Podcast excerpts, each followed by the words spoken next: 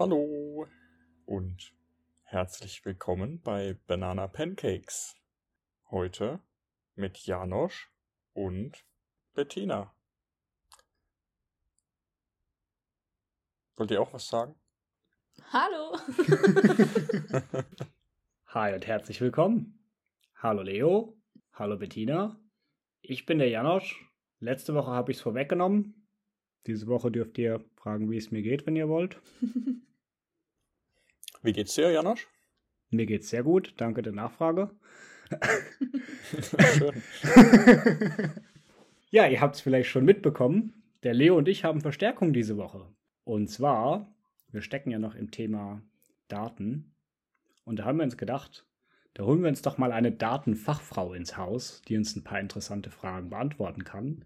Und schwubbeliwupp, da ist sie. Bettina, hi, schön, dass du da bist. Wie geht's dir? Hallo, schön hier zu sein. Also ich weiß nicht, ob ich dem Begriff Datenfachfrau gerecht werden kann, aber ich versuch's. ähm, ja, mir geht's sehr gut. Ich hatte einen coolen Tag. Ich war im Fitnessstudio und bin pumped and ready to talk. Cool. Ja, schön auch Hallo von meiner Seite, Bettina. Hm, Die Sache ist ja, ähm, du bist ja bei Janosch jetzt und ich kenne dich ja gar nicht eigentlich. Vielleicht ähm, willst du dich einmal kurz vorstellen und dann wird vielleicht auch klar, weshalb du eventuell oder eventuell auch nicht dem Datenfachfrau-Ausdruck gerecht wirst. Yes, voll gerne. Ähm, ich mache seit zwei Jahren eine Ausbildung zur Fachinformatikerin für Systemintegration. Und da habe ich die letzten Jahre tatsächlich viel mit Daten zu tun gehabt und weiß auch ein bisschen was. Und äh, ja, deswegen bin ich hier und ich glaube, ich kann was Cooles dazu beitragen. Okay, cool. Das klingt spannend. Systemintegration, das heißt, du kennst dich ziemlich gut damit aus, wie Daten von A nach B gelangen und was auf dem Weg alles mit denen passiert und in was für Päckchen die zusammengepackt werden und solche Sachen. Ja, kann man so sagen, genau. Also ich habe ein bisschen weniger mit dem Programmiercode an sich zu tun, sondern mehr mit so Netzwerkverbindungen und Datensicherung, genau. Cool. Ja, Janosch, ich vermute mal, du hast ein paar spannende Fragen vorbereitet. Hm. Spannende Fragen schießen aus mir raus wie Feuerwerk. Aber ich habe da tatsächlich auch ein Wordsheet offen.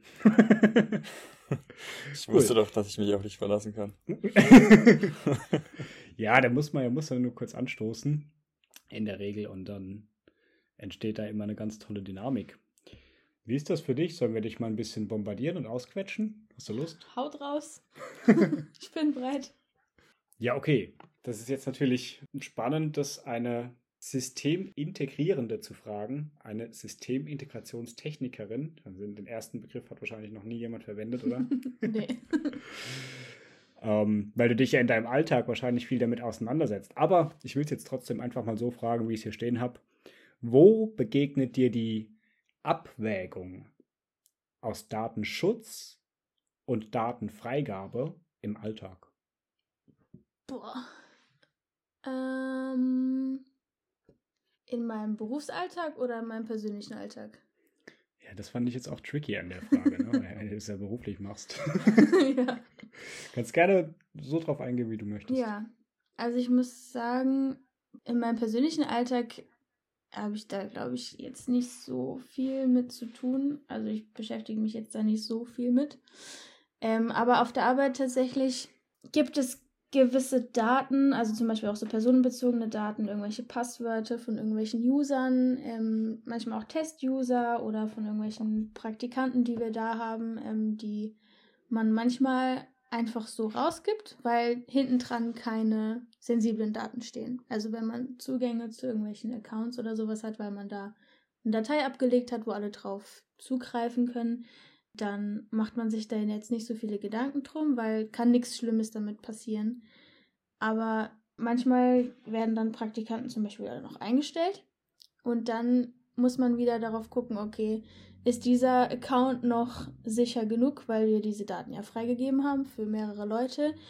Ähm, und dann muss man doch schon einen Überblick darüber behalten, okay, wer hat jetzt welche Freigaben auf welche Daten Ähm, genau, aber dafür gibt es auch Management-Tools, die wir auch benutzen, um das im Überblick zu halten. Aber wie gesagt, das ist schon, das ist nach persönlichem Ermessen quasi, dass man da abwägen muss, um auf das Wort abwägen zurückzukommen, welche Daten ich jetzt weitergeben kann, darf und will und welche nicht. Was heißt sensible Daten? Sind die eins zu eins einfach personenbezogene Daten oder ist das Betriebsgeheimnis oder was, was steckt da hinter den Daten? Ich würde sagen, von allem so ein bisschen. Also es kommt ganz drauf an. Also ich kann jetzt, jetzt nicht so ins Detail gehen, ne? Ähm, äh, Betriebsgeheimnis und so. Aber ähm, ja, also manche, manche Daten sind halt einfach da von irgendeinem Projekt, ähm, wo man halt mal vielleicht einen Praktikant eingeladen hat, mit reinzugucken ins Kundenprojekt und ähm, dem dann irgendeinen Zugang gegeben hat, was auch voll okay ist für die Zeit. Aber dann muss man halt auch gucken, dass derjenige sobald er nicht mehr involviert ist, diese Zugänge halt nicht mehr hat. Oder andersrum, wenn man zum Beispiel sowas wie Google Drive kennen wir ja alle, ne, ist Cloud Sharing und dann hat man irgendwie einen Teams-Ordner, wo alle Mitarbeiter ihr Lebenslauf zum Beispiel reinpacken, weil mhm. damit das alles gesammelt ist, damit der Chef Zugriff drauf hat. Und da muss man halt echt krasses Auge drauf äh, werfen, oder zumindest mein Chef, dass er guckt, okay, wer hat alles Zugang auf diesen Ordner. Also ähm, es gibt ja so Lese- und Schreiberechte. Das heißt, mhm. man muss eher entscheiden, okay, können wir alle nur was hochladen oder können wir alle auch was runterladen? So. Oder können wir alle zum Beispiel die Lebensläufe von allen anderen sehen? Oder kann ich nur einfach halt was reinlegen, in den Ordner ablegen und das war's. Ich glaube, das ist so der krasseste Alltag, einfach dieses Cloud-Sharing und wir alle benutzen Google Drive und jeder legt sein Stuff da rein ohne manchmal darüber nachzudenken, okay, alle im Betrieb können da lesen, was ich da abgelegt habe. Und du machst das, weil du das musst, von Rechts wegen. Was genau? Mm, darauf achten, welche Daten jetzt für wen zugänglich sind. Ja, ich mache das aus betriebsrechtlichen Gründen hauptsächlich. Persönlich wäre es dir scheißegal. Ja. also ich bin da ganz, ganz offen, ich habe nichts zu verbergen. Also ja, ich weiß, man darf nicht naiv mit seinen persönlichen Daten umgehen. Das kann, wenn Menschen Böses im Sinn haben, viel, äh wie sagt man, Schandluder, Schindluder mitgetrieben werden. ähm, da habe ich auch ein Auge drauf. Aber so von diesem, dass ich irgendwie jetzt krass viel Geld hätte und man mich ausrauben könnte, so ist halt einfach nicht der Fall. Ähm, ja, deswegen, ich vertraue auch den Leuten in meinem Betrieb. Also da wir sind noch ein relativ kleines Unternehmen, deswegen ist es sehr überschaubar und solange man die Leute kennt, die quasi Zugang zu deinen Daten haben, finde ich, ist es auch nochmal eine andere Geschichte, da irgendwie extra vorsichtig sein zu müssen. Wenn ich das richtig im Gefühl hatte, dann hast, hast du auch als so ein bisschen, ich, ich weiß nicht, ob das beim Podcasten der Fall war oder als wir uns mal privat unterhalten haben, aber für dich war das auch mega nervig vor allem, so DSGVO einzuhalten. Also Leo, dich meine ich gerade. Ach so. Fühl, fühlst du dich da angesprochen? Kennst du das? Dass es einfach nur nervt, auf Daten aufpassen zu müssen? Ja, ganz genau. Ich, äh, ich hatte das jetzt auch, äh, nämlich das Gefühl, weil ich, ich finde, gerade in kleinen Betrieben kann es ganz schön nerven, ähm, vorsichtig ausgedrückt, äh, sich eben um mit solchen Dingen ständig befassen zu müssen. Vor allem, wenn es eben keine klaren Richtlinien gibt. Ähm, für mich hat es jetzt aber so den Eindruck gemacht, wenn, ich glaube, wenn ein Betrieb so eingerichtet ist, dass man da eine klare Struktur für hat, dass es dann vielleicht auch gar nicht so problematisch ist. Und auf mich hat es jetzt so gewirkt, oder wirkt es so, Betty, dass ihr da ähm, sehr für sensibilisiert seid mit dem Thema an sich. Ist das der Fall bei euch im Betrieb, dass so äh, quasi alle sich dessen bewusst sind, dass da, dass man da besonders äh, vorsichtig mit umgehen muss? Äh, jetzt mit diesen Lebensläufen zum Beispiel und dass da jeder Bescheid weiß? Ja, auf jeden Fall. Also das Ding ist, dass unser Arbeitsgeschäftsalltag sich nur um Identitätensicherheit und Datensicherheit trägt. Äh, nee, das war das falsche Wort. Dreht. ähm, weil genau das ist einfach unser äh, Hauptgeschäft quasi für andere Kunden, dass ähm, deren Infrastrukturen so zu bauen, dass alle Zugänge gesichert sind, doppelt und dreifach und alle Daten gesichert sind und deswegen ist es für uns in unserem Alltag quasi auch, dass wir gar nicht mehr so darüber nachdenken, sondern es ist ganz automatisch ist, dass alles doppelt und dreifach gesichert wird und es gibt für das Passwort wiederum ein Passwort, um an das Passwort ranzukommen. Also ähm, da sind wir extrem gut aufgestellt und ähm, mein Chef hat da auch immer ein Auge drauf, ähm, dass keine Passwörter auf Zettel aufgeschrieben werden und nicht in irgendwelchen Word-Dateien rumschwirren oder so, sondern dass es für alles quasi abgeschottete Container gibt, dass das da mit rechten Dingen zugeht. Ja. Ja, okay. Fair. Was ich ehrlich gesagt aber auch beeindruckend finde, halt, weil es nur so ein kleines Unternehmen ist, kennt man vielleicht auch anders, dass wenn man sagt, ja, okay, wir sind nur zehn Mitarbeiter, ah, ja, ist ja nicht so schlimm, legen wir mal nicht so einen großen Wert drauf. Da würde ich sagen, da ähm, sind wir vielleicht schon ein bisschen besser mit dabei. Ja. Ja, auf jeden Fall. Also ich, ich kann mir es halt äh, vorstellen, dass das für viele Betriebe nämlich ein bisschen anders abläuft, sage ich mal, weil man muss ja auch, also ihr seid ja sehr in der Materie drin und wisst dann auch, wie ihr, wie ihr so ein System oder Prozesse gestalten müsst, damit das eben gewährleistet ist. Ich glaube, ein kleiner Handwerksbetrieb oder was auch immer für eine Praxis, ähm, die sich mit dem Thema nicht so vertraut sind, haben da, glaube ich, äh, für die können das ganz andere Herausforderungen sein, wenn man eben nicht Digital Native ist, wie man so schön sagt, ne, sondern halt irgendwie lieber sein Passwort auf ein Blatt Papier schreibt mhm. und das dann plötzlich nicht mehr darf, kann ich mir schon vorstellen, dass das ganz schön nerven kann. Aber was ich ganz interessant finde, äh, du hast gerade gemeint, dass eben in so einem kleinen Betrieb oder wenn du die Leute kennst, die da Zugriff auf die Daten haben, dass es eine andere Sache ist oder dass es gar nicht so schlimm ist, wenn du weißt, wer jetzt mit diesen Daten umgeht. Hm, das hat mich ein bisschen verwundert, weil äh, grundsätzlich ähm, hatten wir hier letzte Woche so ein bisschen auch die These in den Raum geworfen, dass es ja vielleicht, ähm, oder wir haben, sagen wir mal, ein Gedankenexperiment äh, gemacht und uns vorgestellt, wir würden in einer Welt leben, wo es jedem ganz egal ist, wer, wer die Daten von mir hat. Und für mich persönlich war so dieses, das Gefühl eher, wenn meine Daten irgendwie bei jemandem am anderen Ende der Welt sind, der damit irgendwelche ähm, Datenexperimente macht, dann ist mir das eigentlich wurscht egal.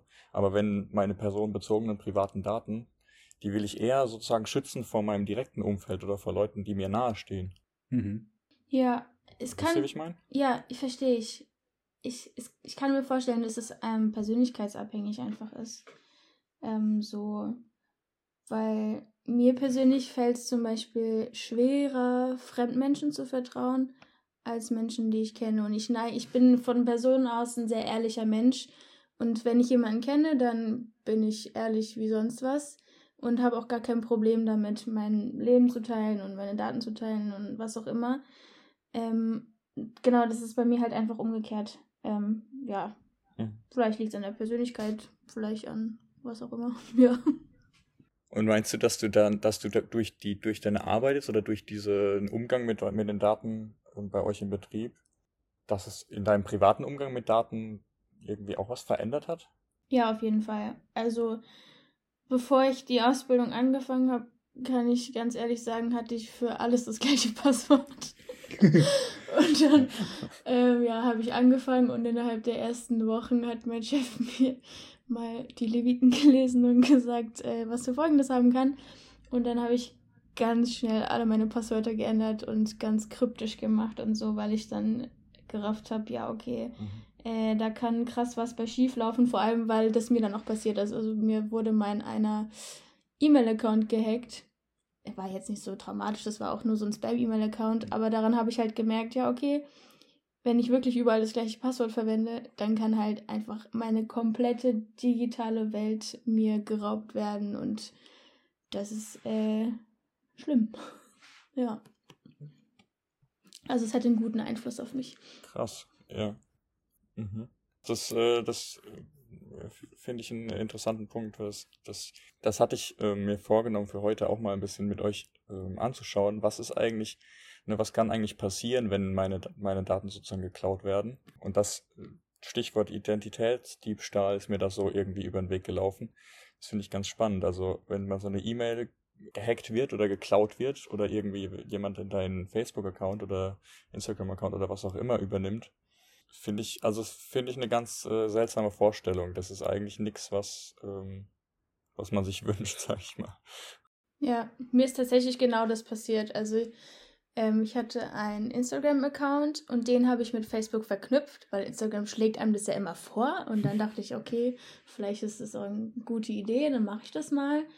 Und dann wurde halt ähm, mein E-Mail-Account gehackt, mit dem ich bei beiden Accounts angemeldet war. Und dann wurden meine Passwörter geändert und ich wurde rausgeschmissen und dann wurde ich blockiert von Facebook und Instagram.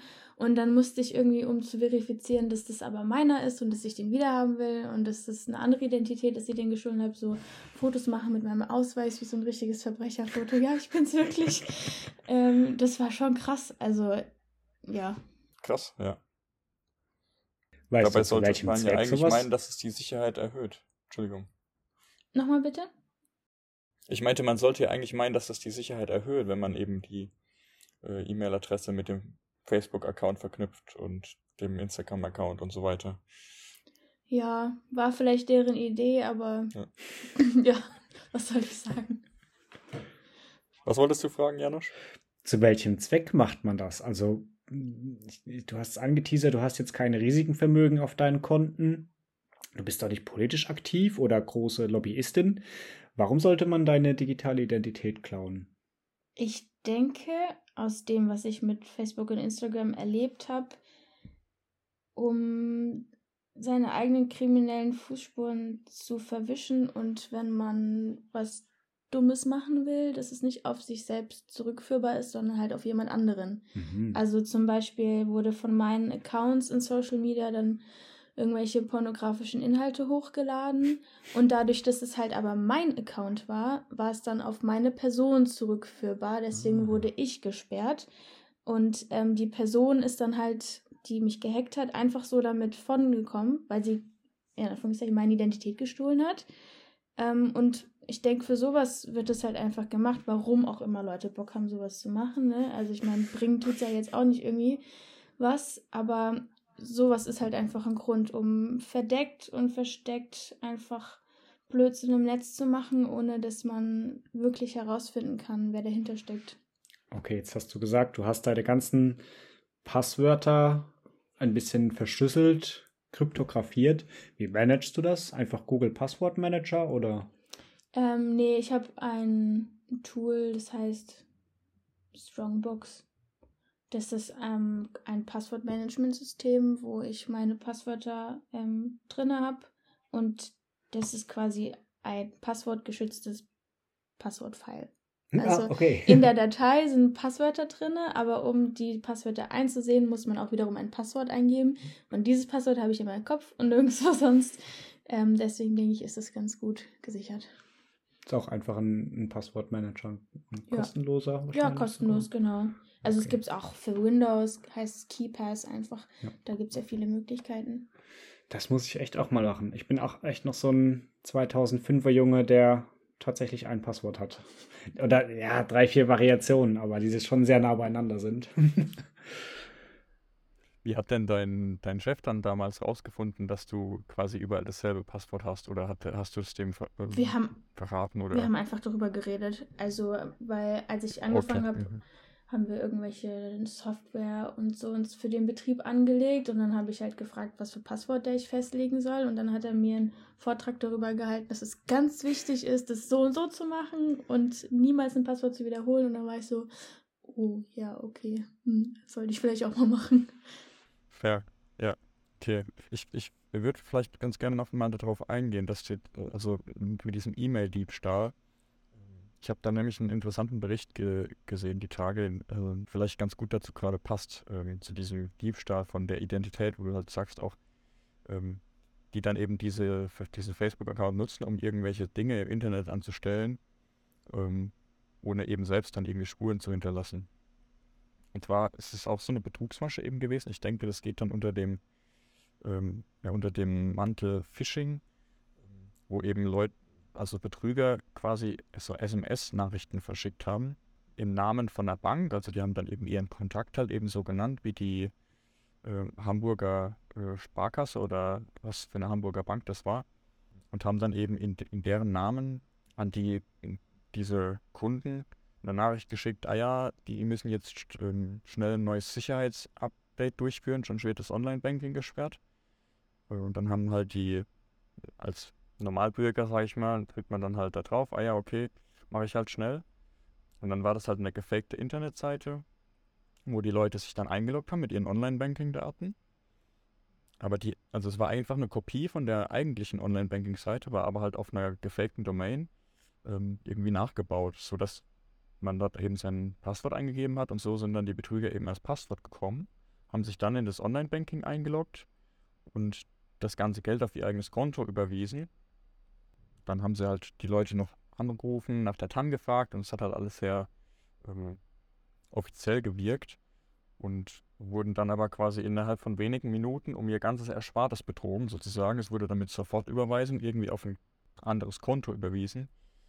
Und da haben sie nämlich genau diese Masche auch quasi angewandt und da irgendeine gefakte Identität genutzt, wo sie halt, wo man halt irgendwie jemand anderes Identität nutzt, um solche ähm, Betrugsmaschen durchzuziehen.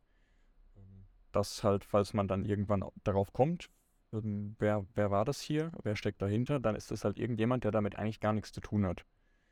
Ich, äh, ja, ich glaube, das ist ein, ein Punkt, auf den man vielleicht aufmerksam machen kann, weshalb auch diese ganze, ähm, man, man hat ja immer so oft schnell das Gefühl, ja, ich habe ich hab nichts zu verbergen, nimm dir ruhig meine Daten so auf die Art. Und dann merkt man aber halt, okay, da muss nur einmal der falsche, die falsche Person irgendwie deine, deine Kontaktdaten bekommen. Und dann wirst du halt Opfer von so ähm, Betrugsmaschen oder kannst Opfer für so Betrugsmaschen werden, wenn man nicht aufpasst. Nur um vielleicht nochmal ein bisschen diesen ja, Punkt hervorzuheben, dass es äh, dass, glaube ich, alle ganz gut geraten sind, wenn sie die, die Sache ernst nehmen mit den Passwörtern. Ja, auf jeden Fall. Und auch zu gucken, ähm, wer die E-Mail-Absender sind. Das mache ich auch, wenn ich von irgendwelchen großen Firmen irgendwelche Mails bekomme. PayPal wird ja auch öfter mal immer wieder gehackt. Ja. also, dass halt solche Fake-Mails geschickt werden. Und der, also mein persönlicher Trick ist halt, nicht den Namen anzugucken, der als Absender angegeben wird, sondern sich die E-Mail-Adresse des Absenders anzugucken, weil mhm. an der sieht man eigentlich immer, ob es die echte Mail-Adresse vom Kundensupport ist oder nicht. Weil wenn nicht, dann sieht die immer ein bisschen komisch aus, ist ein Rechtschreibfehler drin oder ist halt nicht äh, .com oder .de oder so. Also das würde ich jedem raten, nicht dem Absender Namen zu vertrauen, sondern schau dir die Mail an, von der das kommt. Und im Notfall immer den ähm, Dienst anrufen und sagen, hallo, guten Tag, ich habe eine Mail von Ihnen bekommen, ist da was dran oder kann ich das auf sich beruhen lassen? Genau, das sind sehr gute, sehr gute Tipps, an die man sich halten ja. soll. Auf Dateiendungen achten, hat man mir noch öfters gesagt. Mhm. Den Absender kontaktieren. Ich habe ja gerade eine Statistik gefunden zur Cyberkriminalität, wo wir gerade ein bisschen da reingerutscht sind. Und zwar geht es um die erfassten Fälle die geht jetzt hier von 17 bis 21. Da ist es irgendwie von 86.000 Fälle auf 125.000 Fälle von Cyberkriminalität insgesamt in Deutschland angewachsen. Das ist jetzt aber noch nicht der harte Fakt. Der harte Fakt ist, dass die aufgeklärten Fälle nicht in dem Trend dazu ansteigen. Von den 125.000 Fällen wären nicht mal 40.000 aufgeklärt worden. Das heißt, es ist, es ist ja super schwierig, wenn sich jemand gut auskennt, der so eine Betrugsmasche macht, den irgendwie ausfindig zu machen, insbesondere wenn der mit solchen Tricks spielt wie Identitätsdiebstahl. Jetzt habe ich mal, also ich, ihr müsst das jetzt nicht unbedingt beantworten, aber ich bin ja so ein bisschen äh, nicht so drin in der Materie, in der Informationstechnik. Könntet ihr sowas umsetzen? Ja. So ein Hack. das kam direkt. cool. Ja, also ich würde schon ein bisschen brauchen dafür, aber also zum Beispiel, wenn es um IP-Adressen geht. So, jedes Netzwerk hat eine IP-Adresse und jeder Rechner, aber du kannst sie auch händisch ändern. Das heißt, ich kann das Netzwerk so manipulieren, dass ich vorgebe, in einem Netzwerk zu sein, obwohl ich da gar nicht drin bin. Und das kann halt jeder machen. Mhm. Also allein davon aus gesehen, ja. Stimmst du dazu in Berlin? Ja, also ich denke, da gibt es auf jeden Fall äh, viele einfache Wege, wie man, äh, ja, wie man so Unfug treiben kann, sag ich mal. Und mal gucken, ob ich jetzt noch gut schlafen kann heute Nacht. ja, ich denke, es kommt, wird halt kompliziert, wenn man dann ähm, aus dem eigenen Netzwerk mhm. raus ähm, übers Internet hinweg irgendwie. Aber am Ende des Tages ist es echt, also ich, da gibt es diese Hacker-Serie da auf Amazon. Ich weiß, das heißt Mr. Robot. Das, Mhm, ja. ähm, Kennst du das bei T? Ja. Das ist eine tolle Serie auf jeden Fall, finde ich. Und ich finde es halt interessant, weil dort haben die ja auch viele so Hacker-Beispiele. Und man sieht eigentlich ganz gut dort auch, was, was auch eben Realität eigentlich ist, dass der, die größte Schwachstelle in den meisten Systemen eigentlich gar nicht das System selber ist, sondern der Mensch, der das System bedient. Und am Ende des Tages, weißt du, Janusz, wenn ich irgendjemanden hacken will, dann schicke ich dem halt eher so tausend Fake-E-Mails mit irgendwelchen Versuchen, dass er da einmal auf irgendeinen Link klickt. So, und da, da, ich glaube, die technische Komponente, die ist bei diesen, bei den meisten ähm, so Hacks oder Datenpannen oder ähm, Problemen, die dann in den Medien kommuniziert werden, gar nicht so, weißt du, so rumänische Kellerarmeen, die da irgendwie vor ihren Rechnern sitzen, sondern halt irgendwie öfter äh, ganz banale Dinge. Mhm. Ja, das stimmt. Dafür hat man mich auch immer sehr sensibili- sensibilisiert, insbesondere im beruflichen Kontext. Keine Links anklicken. Keine USB-Sticks irgendwo einstecken lassen, wenn mal jemand fragt. Das sind so die Sachen. Aber ich, ich kann mir halt nicht vorstellen, wie man das macht. Selber, wie man das ist. Deswegen hat mich das jetzt mal sehr interessiert, ob das sowas ist, was man in der IT-Grundschule lernt. Phishing-Mails formulieren. Okay. Dann, liebe Bettina, lass dir doch ein bisschen auf den Zahn fühlen. Und zwar interessiert uns ja, der Leo und ich, wir haben ja unsere Meinungen, unsere Einstellung gegenüber Daten, private Daten, sensible Daten, freie Daten schon ein bisschen ausgetauscht in den letzten Wochen. Und jetzt, wo wir dich glücklicherweise als Gast haben, wollen wir das natürlich von dir auch erfahren. Sag mal, mit wem hast du heute gechattet? Also ich habe gerade ganz viele Fragen in meinem Kopf. Einige davon sind rhetorisch, sowas wie, was geht dich das an? Beantwortet das deine Frage? Richtig gut, tatsächlich, ja. Wir, wir können es dabei belassen. Ja, aber sp- spannend. Ja. Bei Meta weiß man das ja. Das kann gut sein, aber ich bin nicht bei Facebook, von daher. Okay. Aber obwohl, da muss man ja auch jetzt sagen, Meta ist ja überall und alles.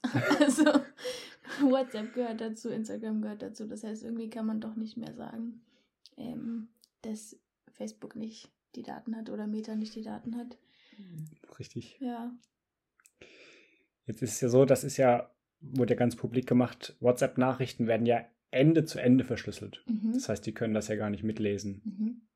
Und dann stellt man sich mal vor die Frage, ja, okay, was bringt dann der Messaging-Dienst WhatsApp dem Unternehmen? Warum sollten die das unterhalten? Weißt du das, Leo? Das, ähm, naja, also, nee, kann ich dir so auch nicht beantworten. Ich meine, zum einen äh, gab es diese Ende-zu-Ende-Verschlüsselung ganz lange für Gruppennachrichten nicht. Ich weiß nicht, ob es das mittlerweile gibt. Naja, also, es gibt aber auch mittlerweile eine, eine Business-API für ähm, WhatsApp. Also man kann auch als Unternehmen sozusagen äh, WhatsApp als Kanal nutzen. Genau. Ja, also Gruppen sind auch Ende zu Ende verschlüsselt. In WhatsApp. Eine Hypothese, Ja. die ich eigentlich super nachvollziehbar fand, war, die haben ja neben den Chats noch unglaublich viel Informationen. Wer ist in deiner Kontaktliste? Mit wem schreibst du wann und wie viel? Ich meine, auch wenn es verschlüsselt ist, kann man ja trotzdem erkennen, wie lang eine Nachricht ist. Man kann sie zwar nicht lesen, aber man kann ja trotzdem ein paar Informationen draus ziehen. Und das alles zusammengewürfelt gibt einem ja schon ein ganz gutes Sozialprofil von einer Person. Ja, total. Also, ich glaube auch am Ende auf jeden Fall geht es um Datensammeln, ne? Das ist ganz klar. Mhm. Und dann gibt man, ich weiß nicht, wie das ist, ich 100% sicher, aber ich glaube, bei Facebook gibt man ja auch gerne mal seine Handynummer an. Mhm. Das heißt, Meta kann dann auch die Nummer bei WhatsApp Personen zuordnen und deren Facebook-Konten und hat dann gleich auch die Bilder. Und ja, jede Menge Zeug. Standortdaten, die sind wahrscheinlich nicht verschlüsselt, oder? Standortfreigabe bei WhatsApp Stimmt, ja. kann man wahrscheinlich auch was rausholen. Das kann sein.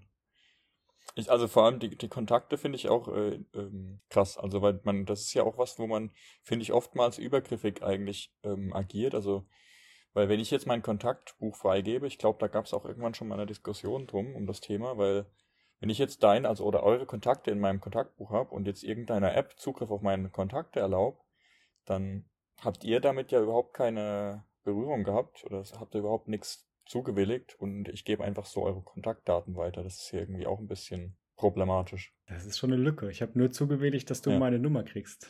Aber nicht, dass ja. die ein Dritter kriegt eigentlich. Ist fraglich. Da bräuchte man jetzt natürlich eine Rechtswissenschaftlerin, ne? Die uns sagt, ob man eigentlich so eine Kontaktfreigabe machen darf, ohne die Erlaubnis einzuholen.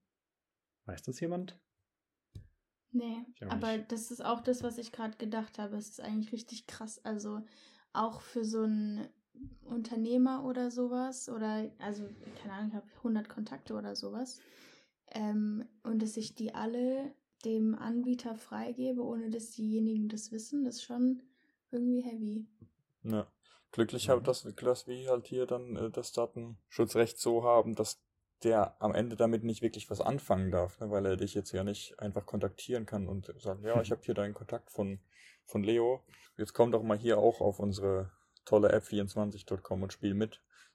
Mhm. So, wenn derjenige nur die Dinge macht, die er darf, dann ja. ist okay, aber es gibt ja auch diese Keller in Bulgarien, die heute schon mal Thema waren, ne? Genau, das, das wollte ich jetzt nämlich auch kurz ähm, nochmal eine Story auspacken, wenn ihr Lust habt, weil ich habe nämlich über so einen Fall gelesen in in, in Afrika ist es, ich glaube in Nigeria, so eine Online-Bank oder so ein Finanzservice, Loan-Service oder sowas. Und die haben dort halt eben keine so strikten Datengesetze oder Richtlinien. Und da ist diese App quasi, die, wenn du halt dort irgendwie einen Kredit anfragst und so, dies, das, dann irgendwie kriegt die halt den Zugriff auf all deine Kontakte. Und dann gab es da ein paar Fälle, wo halt die Leute irgendwie mal so ein Payment verpasst haben, ne, für ihren, für die Rückzahlung. Und dann wurden einfach viele Leute aus der Kontaktliste, aus der privaten Kontaktliste quasi von den Kunden benachrichtigt mit, mit, mit Nachrichten so, ah ja, dieser Typ, der ist hier jetzt, ähm, wird hier gesucht, weil der seine, seinen Lohn nicht zahlt und ihr sollt den jetzt alle verachten und äh, klick hier, um für den zu zahlen. Also richtig so richtig crazy, wo du dir halt hier bei uns irgendwie denken würdest, also ich meine, denkst du dir dort auch wahrscheinlich, was das für, also ne? Mhm. Aber dass es halt überhaupt irgendwie möglich ist und dass da keine Regulation gibt, da können wir uns hier auch mal glücklich schätzen, dass da so gut drauf geachtet wird. Ich, das hat, hat, fand ich echt, das hat mich echt äh, baff gemacht, muss ich sagen, wenn ich das gesehen habe. Ja, das ist heavy. Bist du halt einfach öffentlich bloßgestellt, so vor all deinen Kontakten, dass jetzt hier irgendwas schief gelaufen ist, ne? Deine Schulden nicht bezahlt hast. Das ist ja fast so schlimm wie das, was die Schufa hier macht. ja. Aber okay, vielleicht zurück äh, nochmal zu deiner Frage ähm, Richtung, Richtung Betty und du wolltest äh, nicht sagen, mit wem du heute gechattet hast. Warum nicht? Das stimmt. Weil. Mh, mm, Will ich nicht sagen. Will ich nicht sagen. nee, aber zum einen, also da kommt ja genau das ins Spiel mit, den, mit der Kontaktfreigabe. Ähm, ich könnte euch jetzt offline erzählen, mit wem ich gechattet habe. Damit hätte ich kein Problem, ähm, weil ich euch jetzt so ein bisschen kenne. Ähm, aber ich habe ja nicht das Einverständnis von den Leuten, mit denen ich gechattet habe, das der ganzen Welt zu erzählen. Äh, vielleicht wollen die das ja gar nicht, dass alle erfahren, dass ich mit denen in Kontakt bin oder so, oder wie lange oder worüber. Ähm, ja, deswegen, ja. Geht niemand ja, das ist schade an. für uns. Dann müssen wir uns unseren Teil denken.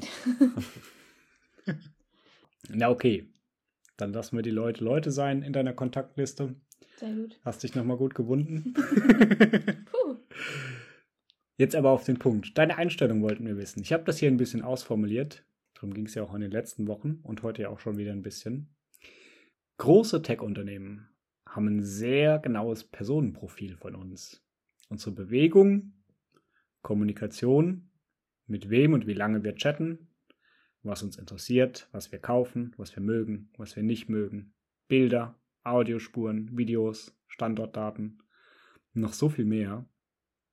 Und die ganzen Daten sind Eigentum von den Unternehmen. Und wahrscheinlich auch noch von vielen anderen Unternehmen, die auf irgendwelche Wege die zugespielt bekommen haben. das jetzt offizielle oder inoffizielle sind, gibt es beides. Ich nenne das jetzt einfach mal Verteilung unserer Daten. Würdest du an dieser Art, wie wir Daten verteilen bei uns, etwas ändern? Und was wäre das? Auf jeden Fall, wenn ich könnte. Also ich, was mich zum Beispiel bei diesem ganzen Cookie-Gedöns und bei der Werbung total aufregt oder wenn mein Handy mithört, mit wem ich über was rede, ist, dass ich nicht den Einfluss, den die Firmen dann auf mich haben, beenden kann. Also, ne, wenn ich mal über ein Thema geredet habe, dann bombardiert mich Instagram eine Woche lang mit Werbung nur über dieses eine Thema. Und ich kann nicht sagen, ja Leute, es interessiert mich gar nicht mehr, ich habe das mir schon gekauft. ähm, oder ähm, Google Ads oder sowas. Also, dass ich irgendwie einen Einfluss darauf nehmen kann. Weil irgendwie ist das Firmeninteresse ja auch, mir mh, mm, Angebote zu machen, auf die ich eingehe. Aber wenn ich ja schon auf das Angebot eingegangen bin, dann bringt es denen ja auch eigentlich nichts mehr, mich mit der Werbung voll zu bombardieren. Mich nervt es nur und die machen eigentlich kein Geschäft damit, weil ich nicht auf die Werbung draufklicke. Deswegen, also ich finde, da ist so ein bisschen der Haken drinne, ähm, dass es vielleicht für die lukrativ ist und kundenfreundlich für mich ist. Ähm, genau, also ich glaube, das wäre cool, wenn man da irgendwie was, so ein Ja, Nein, Stopp weiter einschalten könnte. Ähm, weil das finde ich schon echt nervig. Also auch, weil zum Beispiel, wenn dein Handy mithört, so das kann ich jetzt, ich weiß, also kann ich vielleicht irgendwie einschalten, äh, abschalten, wenn ich mir ganz viel Mühe gebe, aber ähm, mein Handy oder der Anbieter von irgendeiner Social Media App denkt, das, was es hört, ist mein Interesse. Das heißt, wenn mein Handy aber gerade irgendwo rumliegt und andere Leute reden über irgendetwas und ich dann Werbung über Aktienkurse bekomme, es interessiert mich ja null. Ja, und ich finde, ähm, das ist, da ist ein Fehler am System. okay. Werbung für mich.de. genau. Ja, okay, ja. Das ist ökonomisch noch nicht richtig rational gesteuert, welche Werbung wir zugespielt bekommen, auch wenn das immer besser wird und umso besser wird, je mehr Daten wir preisgeben an die Unternehmen. Ob das, ja, okay, besser ist jetzt ein hartes Wort, darüber haben der Leo und ich uns lange unterhalten. Kann ich dir empfehlen, bei deiner Pancakes, der Podcast, gab es eine Serie über Werbung, die ist sehr, sehr lustig. Aber das heißt ja, du würdest quasi mehr, auch du wärst auch bereit, sozusagen diese Daten ähm, offen zu legen oder weiterzugeben, wenn du die Möglichkeit hättest, eben zu sagen, okay, ich will den Datensatz jetzt hier mal erweitern. Ich habe jetzt diese neue Pizza schon. Ich möchte jetzt nicht mehr die Werbung dazu sehen. Ja, also ich denke, bedingt ist Werbung ja auch nützlich für uns oder nützlich für mich, wenn ich irgendwelche, also generell, ne, wenn wir irgendwelche Bedürfnisse haben, ähm, dann dient Werbung ja auch zu Informationszwecken in gewissen Rahmen, auch wenn die jetzt nicht unbedingt unparteiisch ist, diese Werbung aber sie dient irgendwo ja auch, genau wie gesagt, zu Informationszwecken. Ähm, hm. Es ist halt nicht, ich kann es nicht steuern. Ich kann nicht steuern, ähm, was für Werbung ich bekomme. Es sei denn, ich rede eine Stunde lang über ein ganz bestimmtes Thema, damit mein Handy mir dann diese Werbung vorschlägt, die ich gerne haben möchte. genau, und das halt, wenn zum Beispiel verschiedene Firmen zusammenarbeiten, weil sie irgendwie ähnliche Produkte vertreiben, dass die dann meine Interessensdaten untereinander verteilen, dass ich da auch keinen Einfluss drauf habe, das finde ich auch nicht in Ordnung. Der Leo hat letzte Woche eine Vision ins Gespräch gebracht von einem Web 3 und da war da noch irgendwas mit Blockchain-Technologie, wie das dann technisch umgesetzt wird, habe ich keine Ahnung. Das müsstet ihr, ihr entwickeln. Aber im Kern der Vision war, dass man als Erzeuger der Daten selbst der Eigentümer dieser Daten wäre. Und wenn jetzt zum Beispiel Facebook ein Profil von dir erstellen möchte, dass die das bei dir anfragen. Was hältst du davon?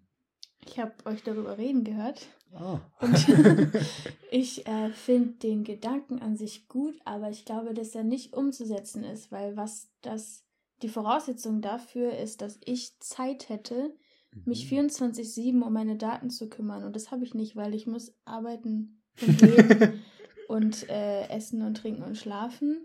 Und also diese Abfrage von Daten im Netz, das ist ja gefühlt hundertfach pro Sekunde. Und deswegen ist es, glaube ich, gar nicht realistisch, dass es über den individuellen Enduser, also über mich oder dich, ähm, abwickelbar ist. Mhm. Also rein technisch Weil meinst ich- du, dass es ein, quasi eine technische Limitation gibt, dass man es nicht wirklich umsetzen Nicht nur technisch, sondern auch vom Alltag her. Also das, also wenn man das jetzt mal so durchdenkt, dann könnte man ja sagen, okay, ich habe irgendwie eine App auf meinem Handy, die mich jedes Mal benachrichtigt, wenn irgendein Unternehmen meine Daten abrufen will. Bleiben wir mal bei Facebook. Aber wie viele Unternehmen sind mit Facebook verknüpft? Wie viele Leute wollen meine Daten haben? Das heißt, mein Handy würde alle drei Sekunden mir eine Push-Benachrichtigung geben. Der will deine Daten, der will deine Daten, der will deine Daten. Dafür habe ich gar keine Zeit. Also nicht technisch, sondern so Mhm. lifestyle-mäßig. Du könntest aber also in der, um die Vorstellung, also um es nochmal zu challengen, man könnte ja in der Vorstellung zum Beispiel sagen, du hast diese App und die Daten, die du dort speicherst oder freigibst, das ist einfach mal nur die Quelle, wo die Daten hergeholt werden und zwar jedes Mal. Sprich, wenn ich ähm, auf Facebook gehe und dein Profil anschaue, dann sind die Daten, die ich dort sehe, immer die, die du in dieser App stehen hast. Sprich, du kannst eben jederzeit die Daten in, der, in deiner App ändern und Facebook hat somit nicht mehr die Kontrolle über die Daten. Also aktuell ist es ja so, dass du quasi ähm, Facebook von deinem Handy löschen kannst und trotzdem kann ich noch auf facebook.com gehen und dein Profil sehen. Mhm. Oder wenn du deinen Namen änderst, kann Facebook auch sagen, ja, nee, sorry, der Server ist gerade down, ich, ähm, ich ändere deinen Namen jetzt nicht. Ähm, und ich würde trotzdem noch dein, ne, dein altes Profil sehen. So dass die Daten eben nicht bei dir sind, sondern halt bei Facebook auf dem Server und noch bei Google irgendwo oder bei Amazon auf dem Datenzentrum. Und also bisschen weg was von der Freigabe, okay, verstehe ich, ich will nicht, ich will nicht jede, ähm, jeden Zugriff auf meine Daten irgendwie erst freigeben müssen. Aber es ging so ein bisschen um die Idee, ähm, die, die Kontrolle über die Daten zu behalten. Und zwar Mhm. direkt und nicht indirekt, wie jetzt bei Facebook. Okay, natürlich kannst du dich einloggen und kannst dann dein Konto löschen oder ändern. Aber am Ende des Tages muss trotzdem Facebook dir diesen Service erstmal bereitstellen, dass du das machen kannst. Und weißt du, das ist nicht sozusagen auf einer Blockchain. Theoretisch, technisch könnte ich es ja so ähm, lösen, dass, ähm, dass du jederzeit eben die äh, technische Hoheit über deine eigenen Daten hast.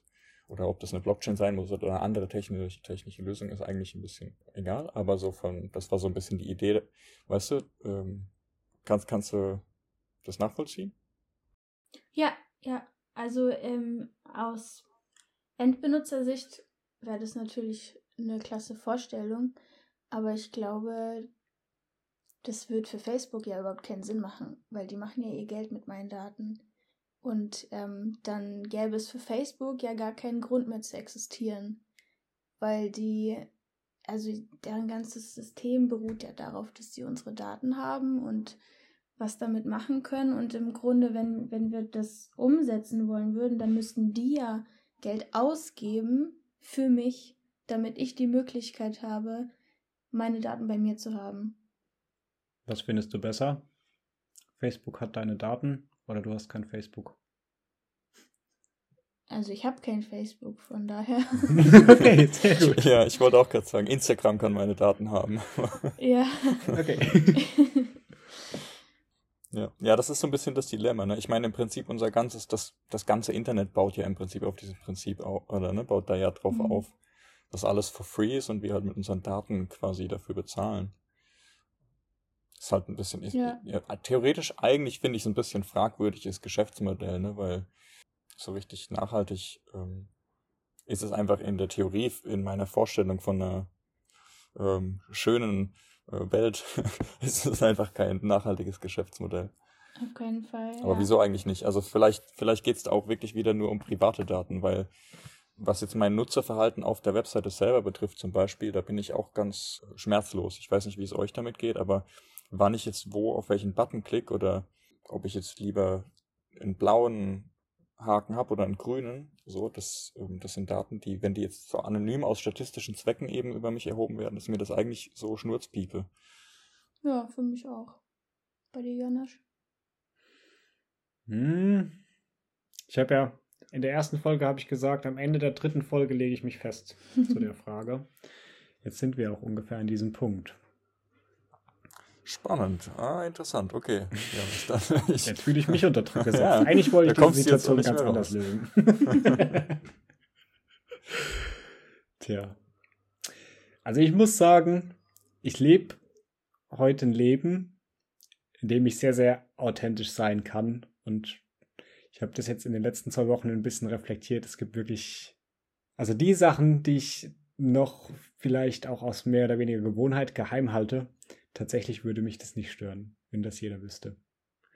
Aber wenn ich mich jetzt mal so in den Janosch mit 20 reinversetze und die Daten, die ich dort erzeugt habe, wollte ich nicht, dass die jeder hat.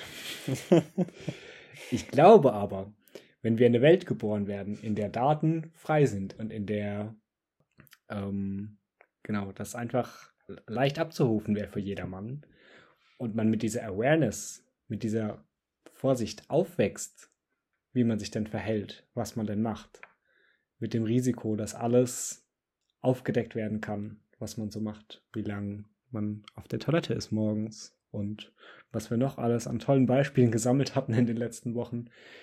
Ich glaube, dann passt sich das Verhalten entsprechend an. Von dem her bin ich da positiv eingestellt.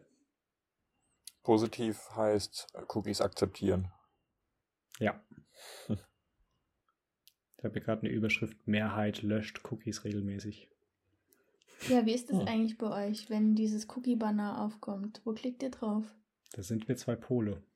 Also ich mache das nach, ähm, nach Sympathie. Also wenn ich zum Beispiel, wenn, wenn ich eine Sympathie dem Anbieter gegenüber habe und das Gefühl habe, dass der eben diese mehr Cookies, die ich akzeptiere, nutzt für äh, positive, also nicht in meinem Sinne positiv, aber wenn, ich, wenn die dem was bringen und mir, mir nichts ähm, Böses tun, dann akzeptiere ich das auch gerne. Wenn ich aber auf irgendwie Seiten manchmal äh, rumsurf, wo ich das Gefühl habe, das ist eigentlich ein bisschen shady gerade oder da, da, will ich nicht unbedingt, dass das mhm. ähm, auf ewig in meinem digitalen ähm, in meiner digitalen Bubble irgendwie hängen bleibt, wie du das vorhin meintest, dass manche Dinge nicht mehr verschwinden, dann, äh, dann suche ich auch manchmal bis ich das äh, Häkchen finde mit ähm, alles löschen. Hm. Ich habe irgendwann mal angefangen, alle Cookies abzulehnen. Grundsätzlich. Aber der Leo hat mir in den letzten Wochen so ein bisschen die Augen geöffnet, dass es ja natürlich auch total Sinn machen kann, den Unternehmen, den Domains meine Daten zu geben, von denen ich will, dass die besser werden und auf mich zugeschnitten werden. Es war vielleicht vor allem von mir eine irrationale Angst, weil ich mich eben nicht mit der Technik dahinter auskenne und selbst nicht wusste, ah, okay, was kann denn alles da passieren? So. Aus, aus Unwissenheit resultiert ja oft Angst. Und ich glaube, das war für mich der Auslöser dafür, dass ich mir das angewöhnt habe, Cookies grundsätzlich abzulehnen. Mal schauen. Ihr könnt mich ja mal in zwei Wochen fragen, ob ich mal einen Cookie-Banner akzeptiert habe. Vielleicht habe ich ja auch in dieser Serie wieder einen kleinen Mind-Change erlebt. Das werde ich tun. Hast du den Cookie-Tracker auf deiner Webseite, Betty? Auf meiner Webseite habe ich, glaube ich, einen Cookie-Tracker. Ich habe auch einen Banner, wo man dann sagen kann, will ich oder will ich nicht. Und ich habe auch eine Datenschutzvereinbarung und eine Datenschutzseite, wo man das lesen kann. Ja. Und hast du dich damit auseinandergesetzt? Also mit der Datenschutzerklärung und so weiter? Hast ja. Oder hast du es irgendwie. Also ich habe mich halt schon richtig informiert, so, weil ich wollte jetzt auch nicht aus Versehen halt äh, was Illegales machen. Also auch wenn es nur ein kleiner Blog ist an sich, ist es halt trotzdem eine Seite, die Daten erhebt. Ähm, deswegen, ja, habe ich mich einfach informiert, so was zum Beispiel in der Datenschutzvereinbarung ähm, alles rein muss, worüber so ein Webseitenbesucher informiert werden muss. Ähm, das war für mich persönlich dann auch mal ganz spannend, das alles zu lesen, weil man sonst ja einfach immer nur auf Ja klickt und es gar nicht selbst durchliest. Habe ich es dann mal durchgelesen. Ähm, genau, ich habe dann für mich persönlich auch entschieden, ein paar Sachen rauszunehmen, also quasi gewisse Daten nicht zu erheben von meinen Webseitenbesuchern, weil ich die auch gar nicht brauche. Also so ich persönlich als Privatperson mich interessiert es nicht, ich bin kein Unternehmen. So, ich habe, ich schalte keine Werbung da drauf. Ich gucke jetzt nicht, wie oft auf welchen Button geklickt wurde oder so, sondern es ist nur eine Informationsseite. Deswegen habe ich das so simpel wie möglich gehalten und versucht, so wenig Daten wie möglich zu sammeln. Ja. Ja, cool. Das ist auf jeden Fall fair. So. Deswegen äh, fühle ich mich auch gut, bei dir auf Zustimmen zu drücken. So, weil ich das Gefühl habe, okay, ist doch sympathisch. Ähm, da brauche ich keine Angst vor haben. Sehr cool. Tja, dann kam das chinesische Unternehmen, das Bettinas Blog gekauft hat. ich glaube nicht. Betstalk.de. Da habe ich eine Webseite, wo ich einen Podcast drauf habe. Den kann man auch im Apple Podcast hören oder auf Spotify. Ganz kostenlos, ähm, wo ich einfach von meinem Leben erzähle, wie ich mich mit der Frage nach Identität auseinandergesetzt habe. Hat jetzt gar nichts mit Informatik zu tun, aber ist trotzdem super spannend, weil ich einfach gemerkt habe, gerade in der Gesellschaft boomt diese Frage nach Identität so krass.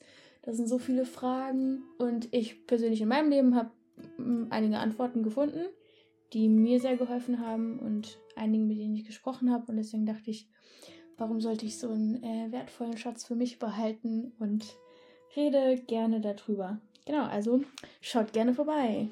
Betstock.de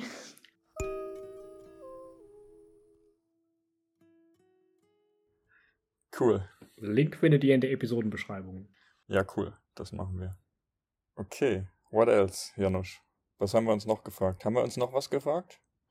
Was wir Bet Betty auch noch fragen? Eine letzte Frage habe ich noch. Die Amy habe ich das auch schon gef gefragt. Ihr kennt die Amy noch gar nicht, gell? Beinahe, beinahe hätte sich der Leo heute vertreten lassen von der Amy. Machen wir einen anderen Mal. Das machen wir dann ein andermal. Genau. ja, die Amy ist eine, eine mittlerweile echt gute Freundin von mir geworden. Und die hat ein bisschen HTML-Kenntnisse. Ich muss nämlich für die Uni auch einen Blog schreiben mit HTML und PHP. Ich habe sowas noch nie gemacht. Also es ist ein Riesenprojekt, mich da reinzuarbeiten. Ja, die Amy kann das aber auch nicht viel besser als ich, hat sie gemeint. Und, tja, Bettina, du hast ins Internet geschrieben, habe ich da gelesen, dass du HTML kennst, ne? Hast ja auch deinen eigenen Blog geschrieben. Hilfst du mir bei meinen Hausaufgaben? das ist eine sehr spannende Frage. Das passiert, wenn man Sachen über sich ins Internet schreibt.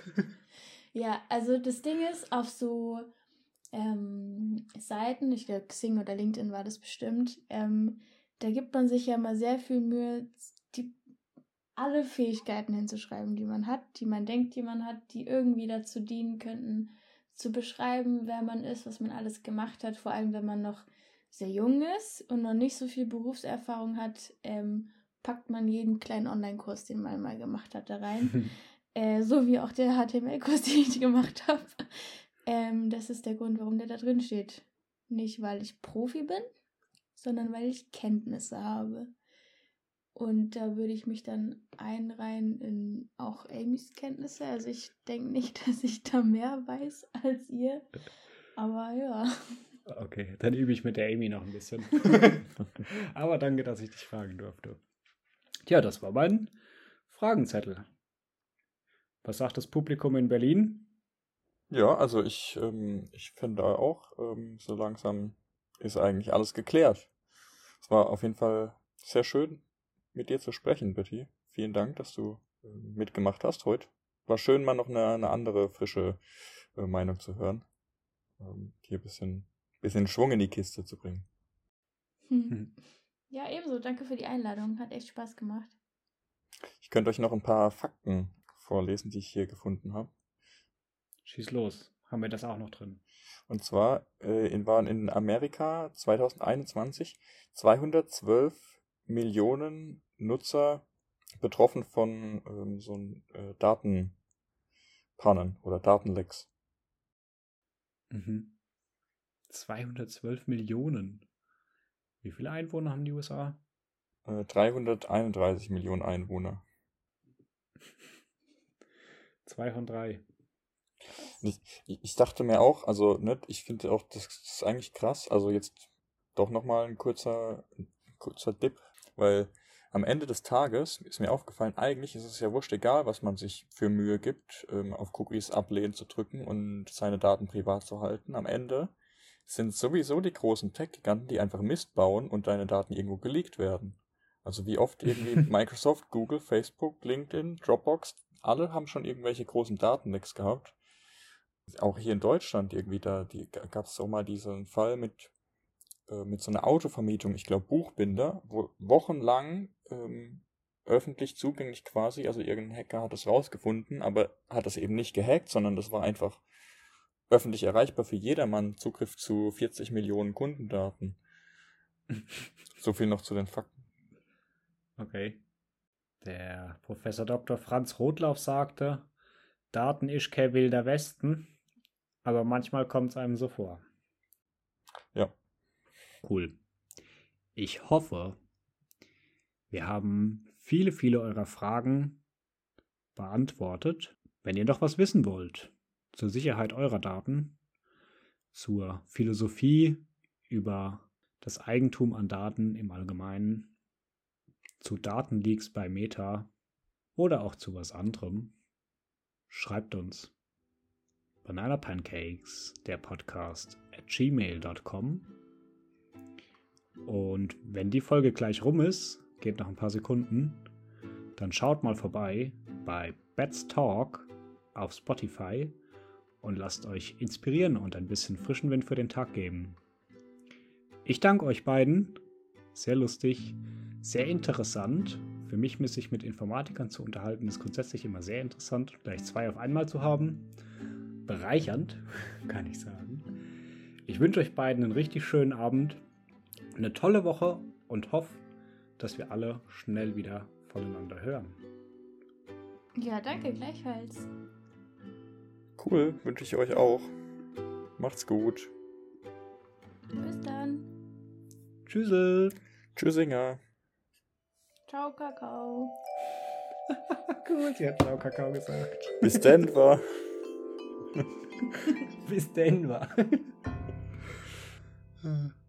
Sehr schön.